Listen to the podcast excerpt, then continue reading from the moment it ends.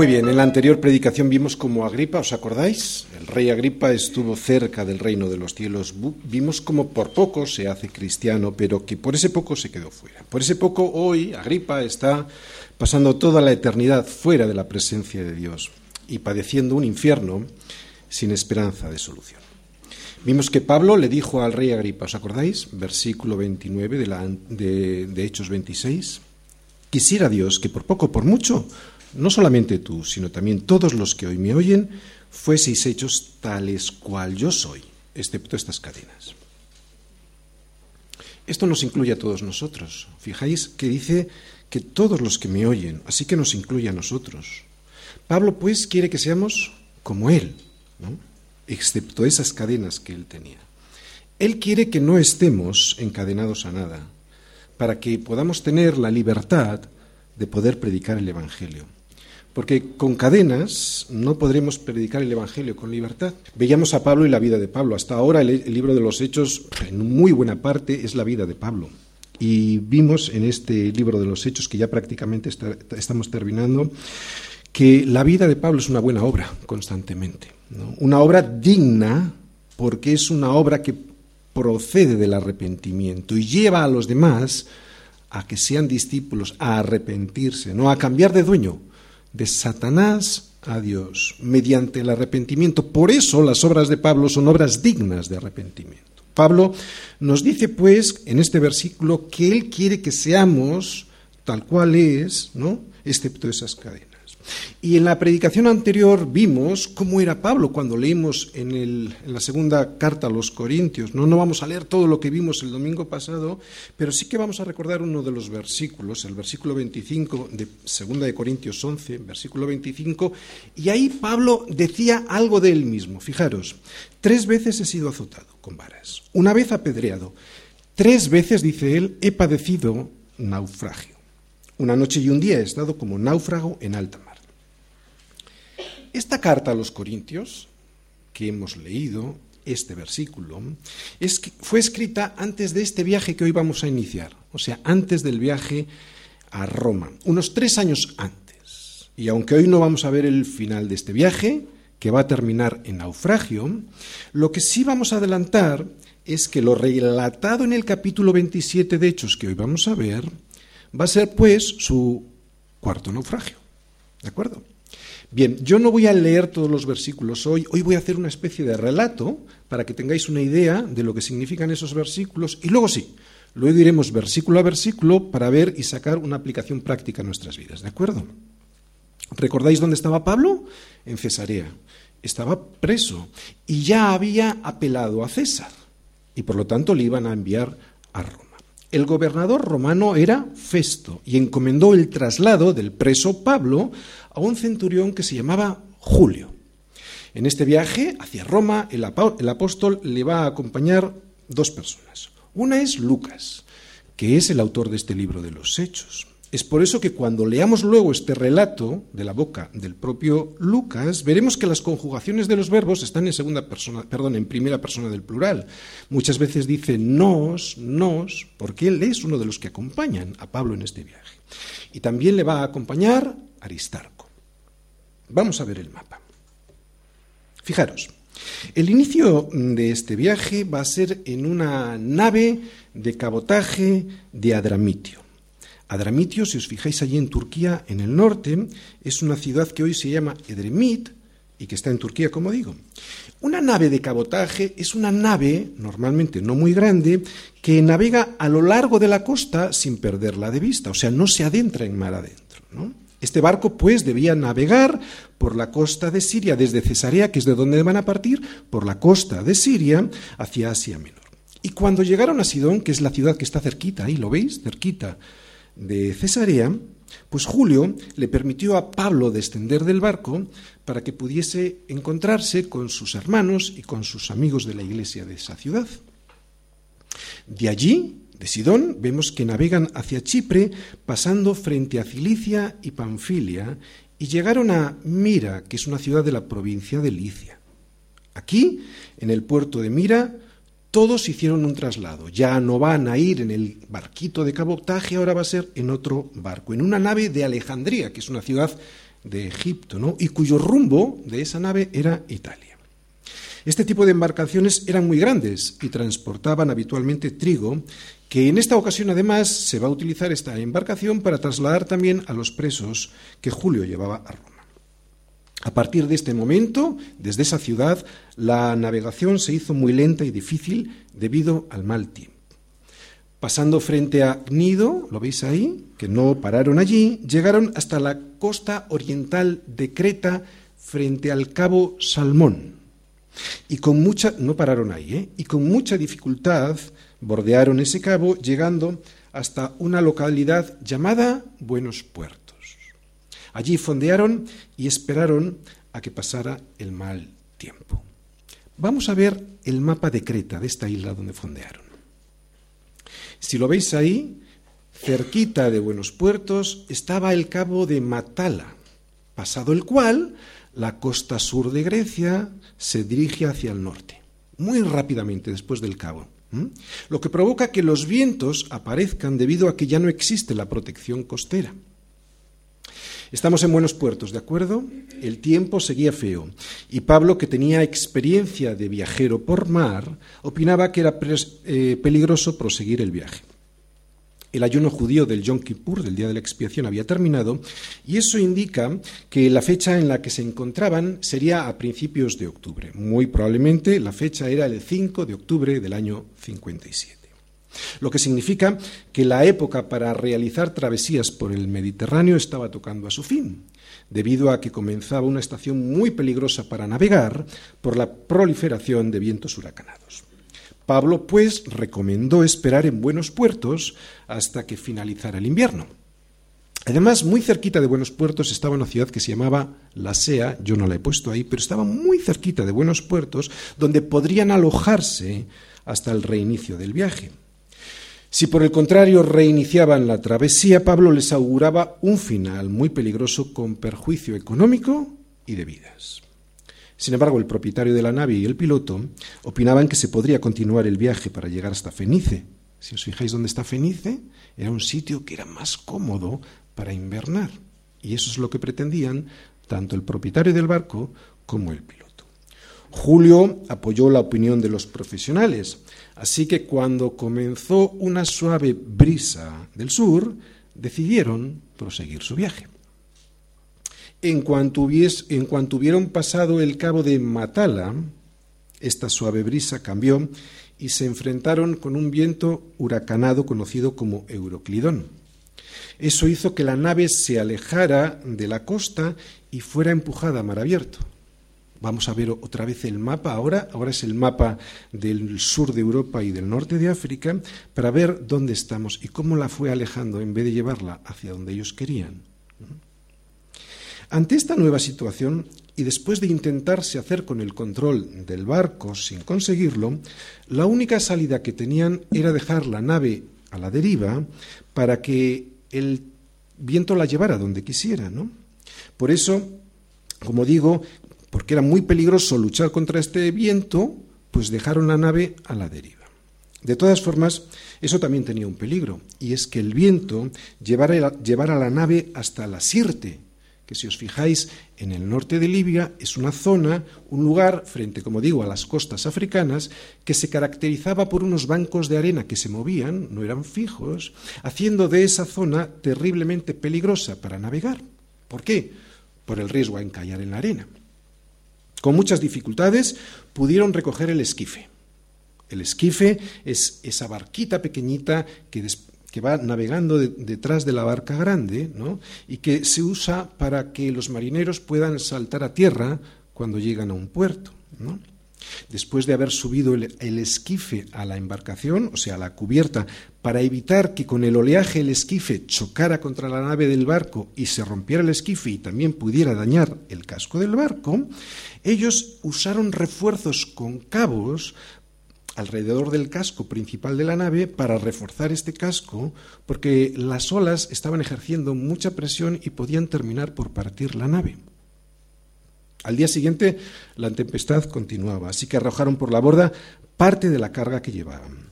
Pero el mal tiempo continuó, así que al tercer día tomaron la decisión de arrojar también todos los aparejos necesarios para gobernar el barco. Esta situación siguió así por muchos días. Fijaros dónde están, en el medio del Mediterráneo. Por suerte no llegaron a la Sirte, pero están en medio del Mediterráneo. Los marineros en esta ocasión no podían ver ni las estrellas, ni la luna, ni el sol. Y eso en aquel tiempo era muy grave porque eran los astros los que ayudaban a situar la nave en el espacio geográfico del mar. Así, a la deriva, estuvieron muchos días sin conocer su posición exacta. Si a esto le añadimos la presión que las olas ejercían sobre el casco, la situación en la que se encontraban estas personas era desalentadora. No es de extrañar, pues, que después de tanto tiempo así, Lucas diga que todos ellos habían perdido cualquier esperanza de salvarse. A esto hay que añadir algo evidente. No se alimentaban bien, en parte porque habrían perdido los víveres con la tormenta y en parte porque en esas condiciones meteorológicas preparar alimentos sería realmente una misión imposible. Además, evidentemente lo importante no era preparar alimentos ni comer, sino lo importante era estar todo el tiempo alerta para poder salvarse de esta situación y cambiar las si las circunstancias cambiaban. Y es en este momento, cuando peor están las cosas, es cuando Pablo se levanta y les dijo que mejor hubiese sido que le hubiesen hecho caso, que mejor hubiera sido quedarse en buenos puertos, pero como el asunto ya no tenía remedio, no era el momento de lamentarse, sino de recuperar el aliento, y así que les animó y les dijo que esa noche había recibido un mensaje de un ángel de Dios. Ese ángel le había comunicado que aunque perderían la nave, todas sus vidas quedarían a salvo Así que ahora lo urgente era encontrar una isla. Historia de una equivocación, pero también de una promesa y de una provisión. Hechos 27 del 1 al 26. Todos nosotros estamos en un viaje. Esta vida es un viaje. Todos nosotros estamos solamente de paso por esta vida. Todos nosotros estamos en un viaje por mar. El mar para los judíos significaba confusión, incertidumbre y mucho peligro. De hecho, en Apocalipsis 21.1, cuando se nos habla del cielo nuevo y de la tierra nueva, se nos dice que el mar ya no existirá más. Pero en este mundo, todos nosotros estamos en un viaje por mar y un mar que tiene y un viaje que tiene como destino final la eternidad, nada más y nada menos que la eternidad. Y al final de este viaje, algunos llegaremos a un puerto, a un puerto de vida eterna, y otros naufragarán sin poder llegar. Pero atención, habrá resurrección de entre los muertos, habrá eternidad para todos, pero no para todos, gloria.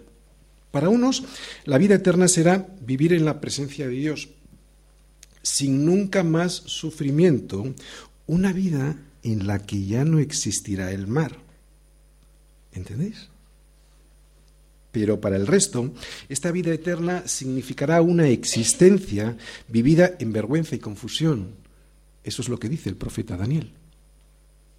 Lo que hoy vamos a ver es la forma en la que no debemos afrontar este viaje por mar en el que todos estamos y así poder evitar esas tormentas que pueden acabar con nuestra vida. Y aunque es cierto que todos vamos a sufrir dificultades, hay diferentes formas de pasarlas. Y es lo que hoy vamos a ver. Por eso va a ser muy importante que puedas escuchar esta carta de navegación que significa el capítulo 27 del libro de los Hechos. ¿Mm? ¿Para qué? Para que de esa manera puedas llegar a buen puerto, para que identifiques los errores que significan navegar en problemas. Y además, para que puedas llegar a buen puerto. ¿De acuerdo?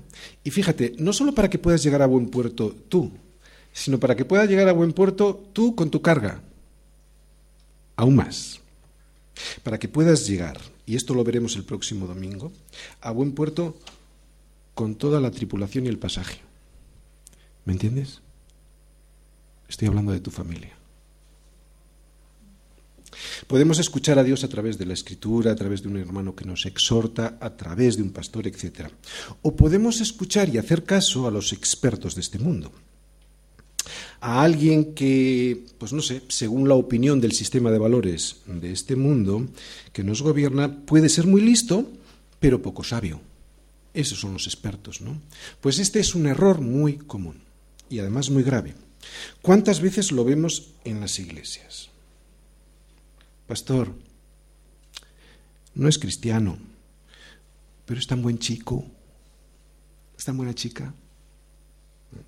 El pastor dando el consejo de Dios, pero la persona escuchando al experto de este siglo, haciéndole caso a aquello que realmente le interesa oír. O sea que hay que zarpar rápido y además hay que hacerlo a un sitio que es más cómodo. Tenemos que salir de buenos puertos, que es incómodo, para irnos a Fenice, que es un puerto más cómodo y rápido. Pues esto es lo que vamos a ver hoy. No vamos a leer todos los versículos seguidos porque yo ya os he explicado un poquito la historia. Lo que vamos a hacer es ir viendo versículo a versículo. Versículo 1. Cuando se decidió que habíamos de navegar para Italia, entregaron a Pablo y a algunos otros presos a un centurión llamado Julio de la compañía Augusta. Bien, la palabra que aquí en griego se utiliza como otros es heteros, y sabemos lo que significa hetero, ¿verdad? Esta palabra pareciera indicar que estos otros presos no son personas de la misma clase o de la misma naturaleza que Pablo. Por lo tanto, Pablo sería un preso diferente a esos otros. ¿Por qué? Pues no lo sé. Muy probablemente por su ciudadanía romana o porque Pablo no tenía ninguna imputación concreta, iba a ser juzgado, todavía no estaba declarado culpable, ¿no? El caso es que Pablo se le va a tratar de una manera especial. Versículo 2. Y embarcándonos, aquí vemos a, a Lucas, ¿eh? Y embarcándonos en una nave adramitena que iba a tocar los puertos de Asia, zarpamos, estando con nosotros Aristarco, macedonio de Tesalónica. Bien, ya hemos dicho antes de dónde procedía esta nave y que era de cabotaje. Bien, da la sensación de que esta nave era una nave que tocaba regularmente los puertos, desde Cesarea hasta Adramitio, ¿no? Es como si se embarcaran en una línea regular, pero por mar, que va de puerto en puerto. Otra cosa que vemos es que dice embarcándonos. Como yo os acabo de decir, esto lo que significa es que Lucas era uno de los que acompañaban a Pablo. Y además a Lucas, y además de Lucas, vemos a Aristarco. ¿Recordáis a Aristarco? A Aristarco le vimos también en este libro de los Hechos en Éfeso acompañando a Pablo, ¿no? Él, Aristarco, fue retenido por la multitud durante el alboroto que en aquella ciudad se produjo cuando la muchedumbre gritaba, Grande es Diana de los Efesios, ¿os acordáis? Bien, pues Aristarco es este que le seguirá hasta Roma. Así que tanto Lucas como Aristarco van a acompañar a Pablo en este viaje hacia Roma y muy probablemente se pagaron ellos el pasaje. Versículo 3. Al otro día llegamos a Sidón y Julio, tratando humanamente a Pablo, le permitió que fuese a los amigos para ser atendido por ellos. Desde Cesarea, que es de donde parten, la siguiente ciudad a la que llegan es Sidón. Allí, Julio le permite a Pablo descender de la nave para que pueda visitar a los hermanos de la iglesia de Sidón. Nosotros ahora ya sabemos lo que va a suceder en este viaje. Pablo evidentemente no lo sabía, pero quien sí lo sabía era el Señor. Y es muy interesante observar cómo antes de las pruebas que van a surgir en este viaje, Dios y atiende por favor. Dios le permite a Pablo disfrutar de una comunión especial. Y esto me enseña algo importante, y aquí ya vamos a sacar aplicaciones prácticas y espirituales para nuestra vida. No debiéramos despreciar el compañerismo cristiano. Cuando es un don de Dios, es un regalo del Señor. En muchas ocasiones, ¿sabes? Ese compañerismo cristiano es la provisión, es el refrigerio previo a una situación en la que lo vamos a pasar muy mal. Así que aprovechala. ¿no? Si yo desprecio eso, el compañerismo cristiano, me estoy haciendo mucho daño a mí mismo. Aprendamos, pues, a descender de nuestro barco. Aprendamos a valorar la misericordia de esos Julios, Julios que son enviados por Dios a nuestra vida, ¿no? Porque esa es una misericordia de Dios a nosotros que nos permite ir a los amigos para ser atendidos por ellos. Y debemos aprender a valorarla porque además de ser un regalo de Dios, no va a pasar mucho tiempo en nuestro viaje sin que los vientos no sean contrarios. Versículo 4 y 5. Y haciéndonos a la vela desde allí, navegamos a Sotavento de Chipre, porque los vientos eran contrarios. Habiendo atravesado el mar frente a Cilicia y Panfilia, arribamos a Mira, ciudad de Licia. Muy bien. ¿Cómo eran los vientos? Contrarios. Y es que el enemigo siempre tiene otro plan. Nada más comenzar nuestra vida cristiana nos daremos cuenta que navegaremos con los vientos en contra.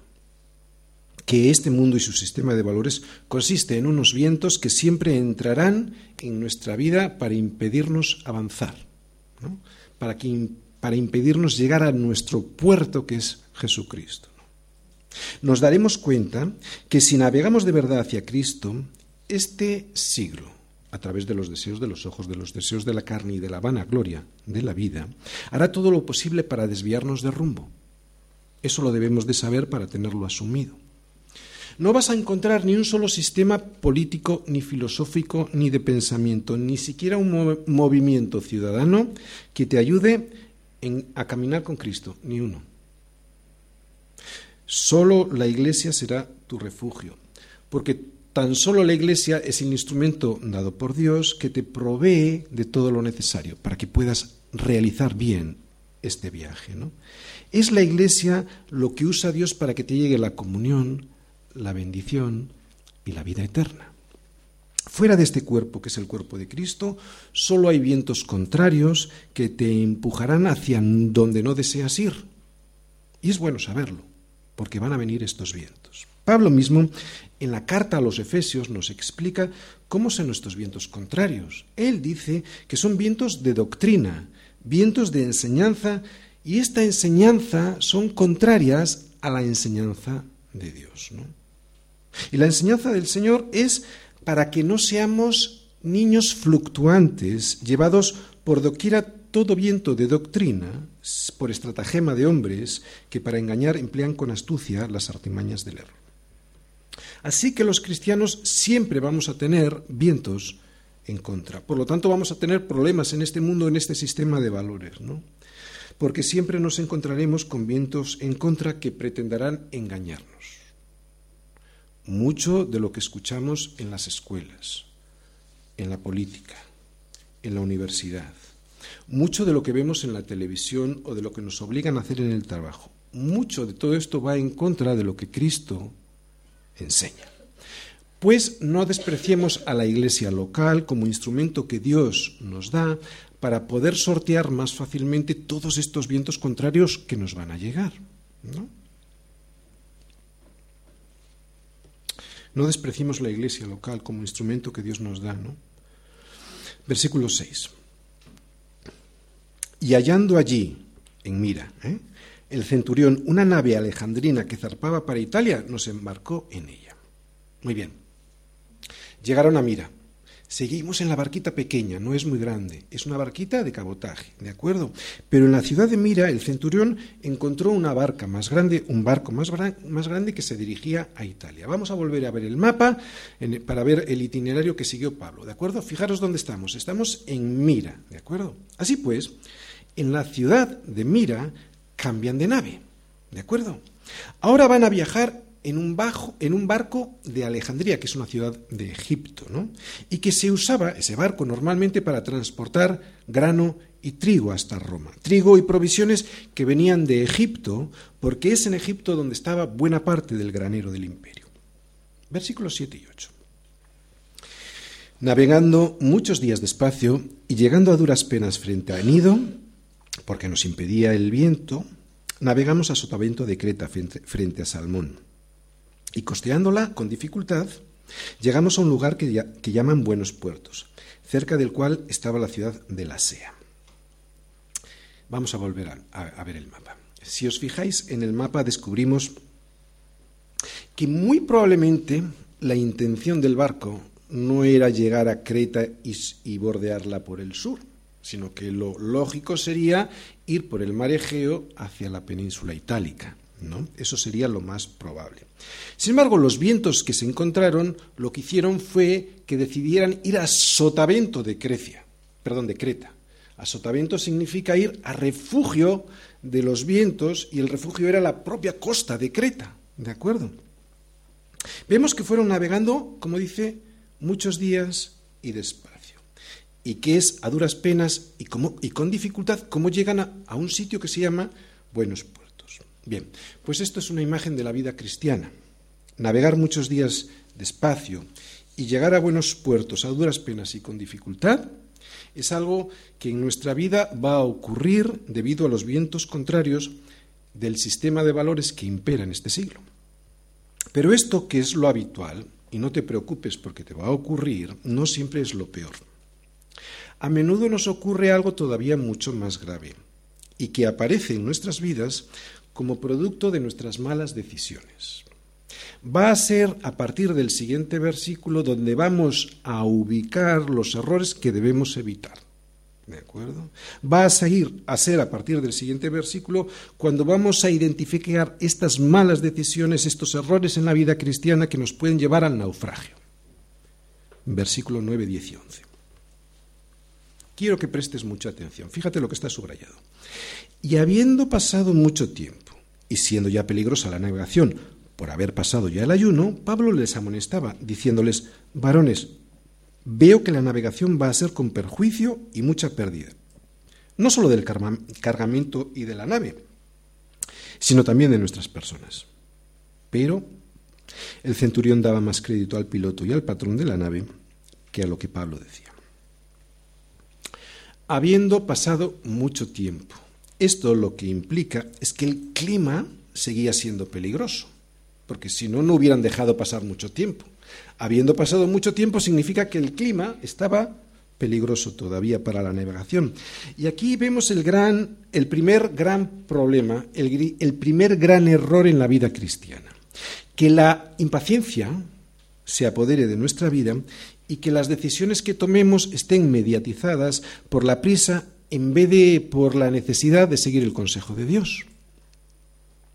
Ya hemos dicho que las fechas en las que querían reanudar este viaje eran peligrosas porque el viento empezaba, el invierno empezaba a asomar, ¿no? Así que Pablo, que tenía experiencia de viajes por mar, les dice que era peligroso, ¿no? que no era buena idea continuar. El caso es que el centurión escuchó a todos, pero daba más crédito al piloto y al patrón de la nave que a lo que Pablo decía. Y aquí es donde encontramos el segundo error, el dar más crédito a lo que dice el mundo. ¿No? Dar más crédito a lo que dice el mundo que a lo que dice Dios. No es malo tener en cuenta lo que dicen los expertos. De hecho, hay que tener en cuenta lo que dicen los expertos. Pero para los cristianos siempre es mejor, después de escuchar a los expertos, si fuese necesario, escuchar lo que Dios quiere decirnos a nosotros, ¿no? que sea Él quien nos guíe, ¿a quién crees que debes oír? Sino a Dios, ¿no? De hecho, Dios te puede guiar a los expertos, ¿o no? El problema del centurión no fue escuchar a los, a los, expertos, sino que dio más crédito al piloto y al dueño de la nave que a Pablo.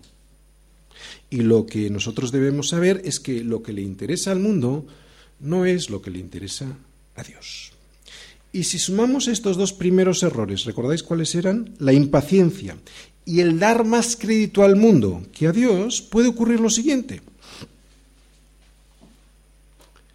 Pastor, es que la tengo que comprar.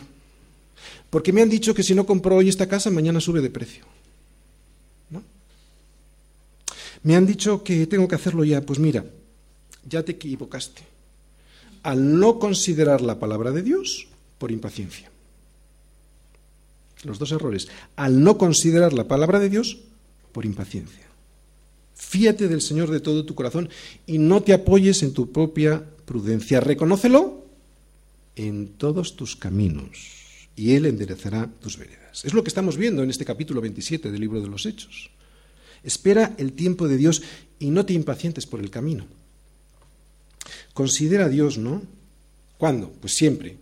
Dice en todos tus caminos. Hombre, pues no sé si para ponerme una falda, verde o una falda roja, yo no sé si hasta tanto, pero en, todos mis caminos, ¿no? Cuando vaya a comprar algo que tiene realmente importancia, o cuando vayas a decidir qué estudiar, o cuando vayas a decidir con quién salir, ¿no? Reconócelo en todos tus caminos y Él enderezará tus veredas. Casi siempre cuando alguien se precipita en una decisión termina desobedeciendo a la palabra de Dios. O lo vuelvo a repetir, casi siempre cuando alguien se precipita en una decisión lo que ha hecho es desobedecer a la palabra de Dios, aunque solo sea porque no la ha considerado en oración, porque lo ha hecho precipitadamente, aunque solo sea por eso, ¿no? Y hemos de saber que cuando uno espera en el Señor no va a significar que la respuesta sea no. Puede ser sí, puede ser no, o puede ser, espera, todavía no. Versículo 12. Y siendo, ¿cómo? Incómodo. El puerto para invernar, la mayoría acordó zarpar también de allí, por si pudiesen arribar a Fenice, puerto de Creta, que mira al nordeste y sudeste, e invernar allí.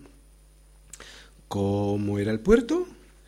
Incómodo para invernar, y aquí encontramos el tercer error, la comodidad.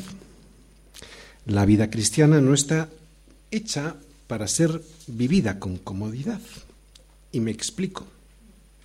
Nosotros sabemos que la voluntad de Dios como es buena, agradable y perfecta, pero esto no significa que sea cómoda, o por lo menos lo que el mundo entiende por el concepto de comodidad. ¿no? En primer lugar, habrá tormentas y que cuando vengan habrá que tomar medidas incómodas para no perder la vida en ellas.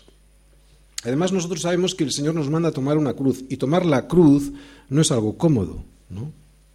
Eso va en contra de nuestra naturaleza egoísta. Tomar la cruz significa morir a mí mismo, o sea, no significa ser cómodo, ¿no?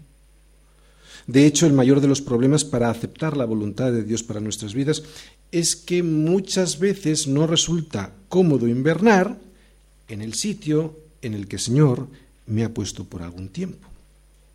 ¿Entendéis lo que quiero decir?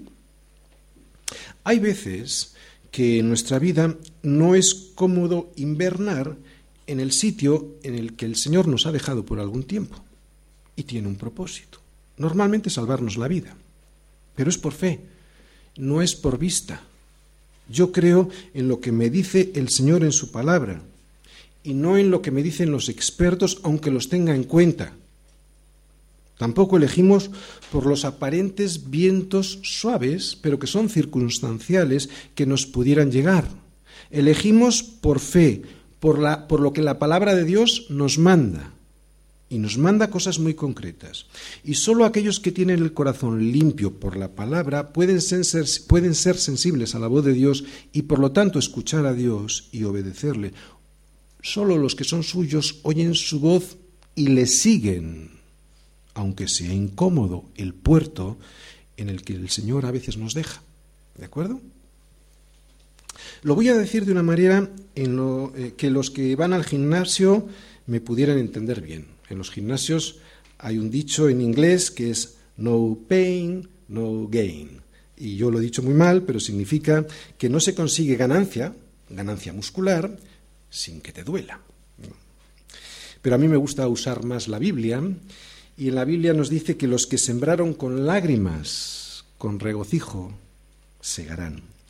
Nunca esperes llegar a buen puerto con el trigo y con la tripulación y tu familia a salvo sin haber padecido la incomodidad de invernar en algunos puertos, en algunos puertos incómodos. Bien, hemos visto el primer error, que era la impaciencia. El segundo error, que es dar más crédito al mundo que a lo que nos dice Dios. El tercer error es buscar nuestra propia comodidad en vez de la inconveniencia de llevar el Evangelio a los demás, que ese es nuestro propósito, para eso hemos sido llamados, y realmente ya sabemos que eso es incómodo. Preferimos quedarnos en nuestra casa, ¿no?, que presentar el Evangelio. Y debido a estos tres errores, ¿qué decidieron? Lo leemos ahí.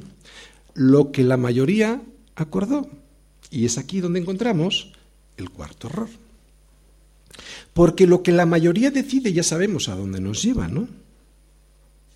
Por ejemplo, en esta sociedad la mayoría decide matar a los niños en el vientre de sus madres. No se puede ser más cobarde, ¿no? Y todo por el egoísmo de ¿y ahora qué va a ser de mi vida? Pues haberlo pensado antes. Pues aunque la mayoría diga lo contrario, el aborto es el asesinato de un niño indefenso en el sitio en el que más protegido debiera estar, que es en el vientre de su madre.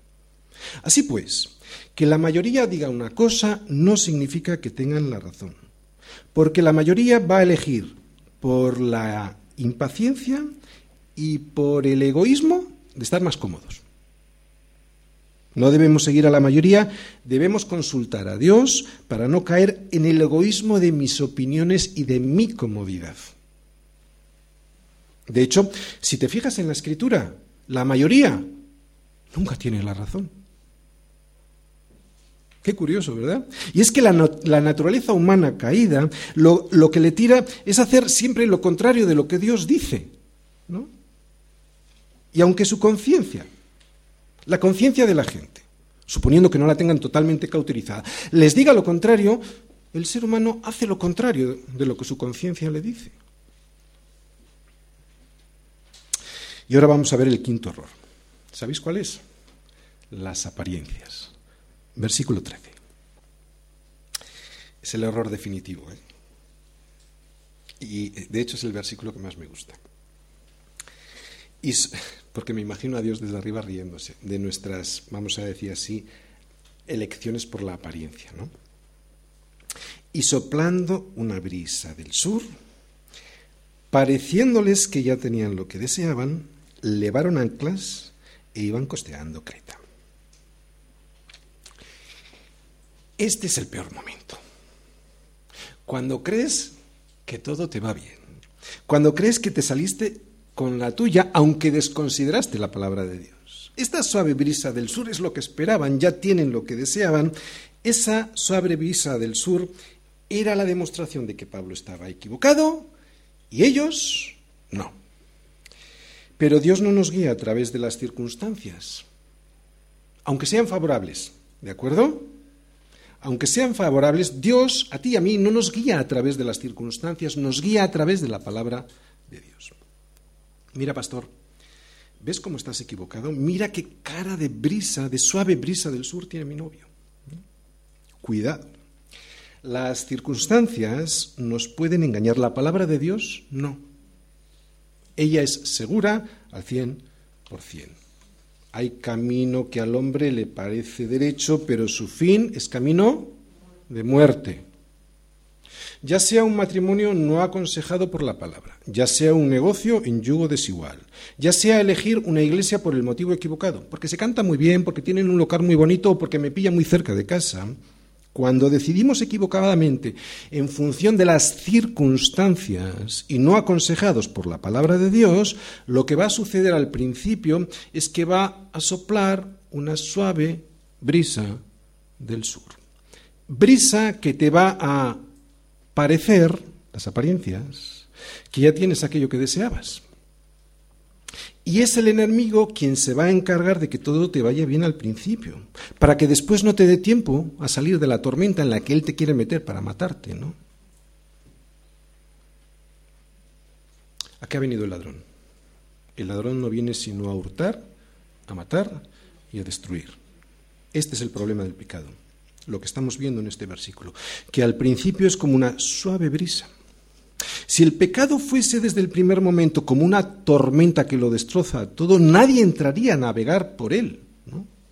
Pero, ¿qué es lo que pasa después con el pecado?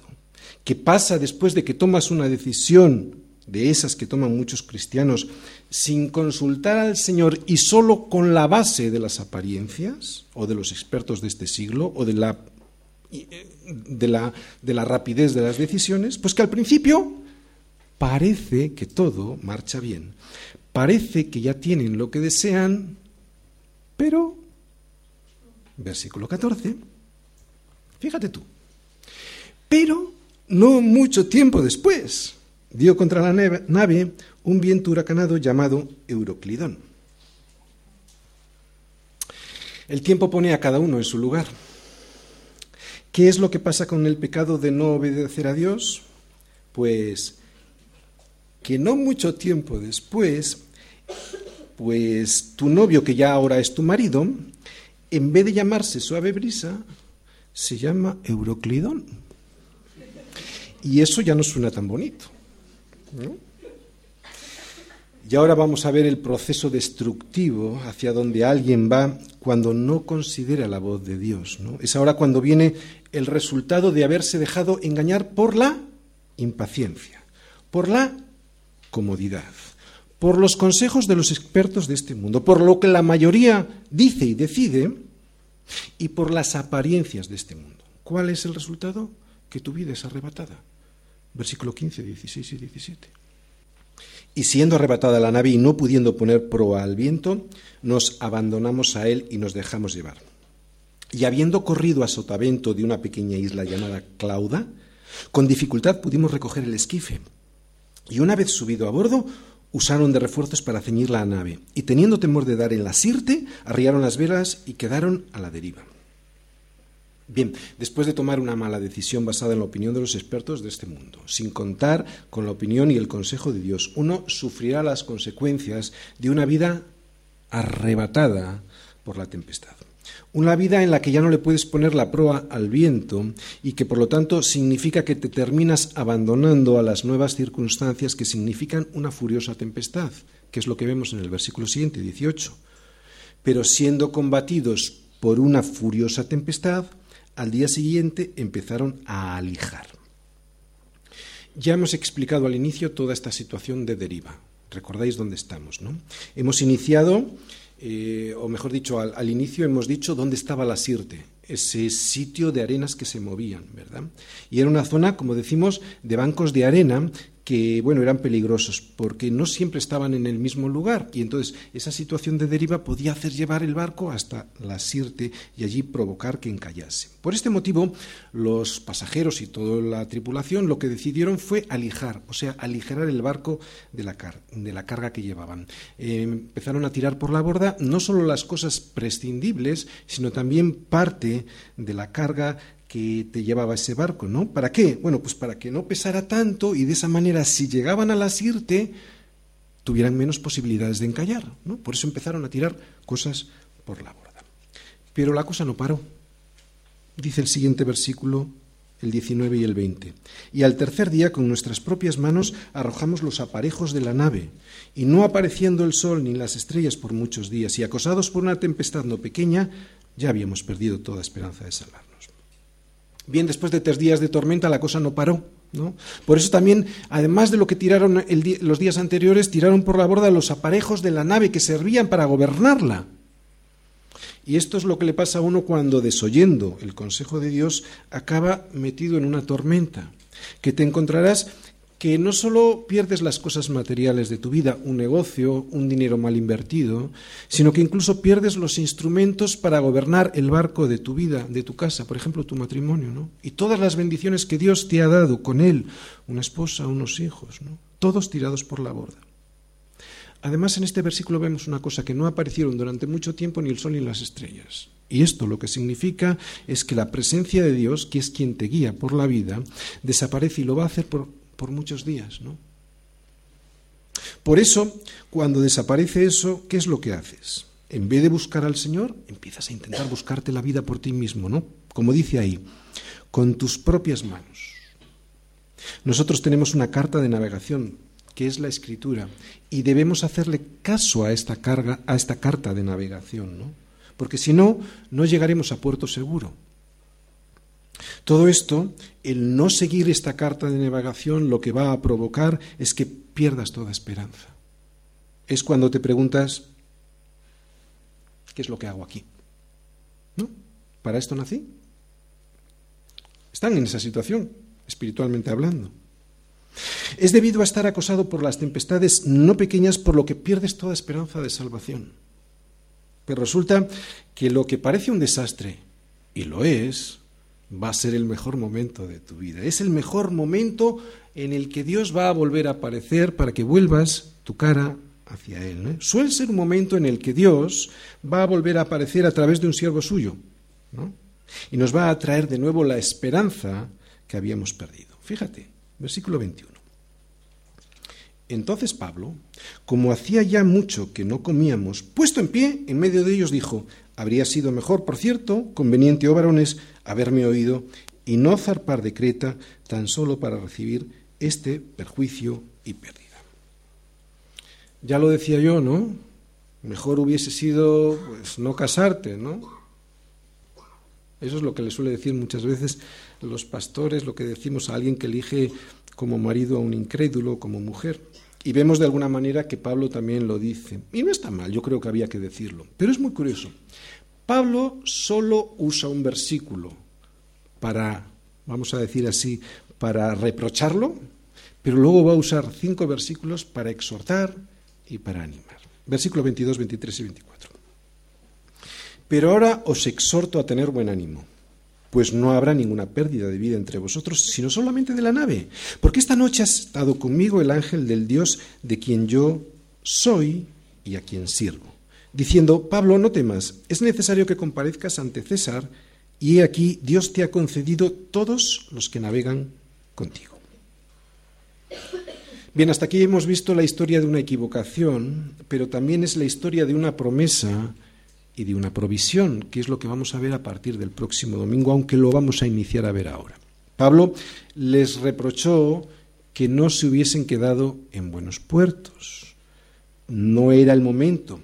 Estaban en octubre y no era el momento de navegar. Se precipitaron por buscar la comodidad.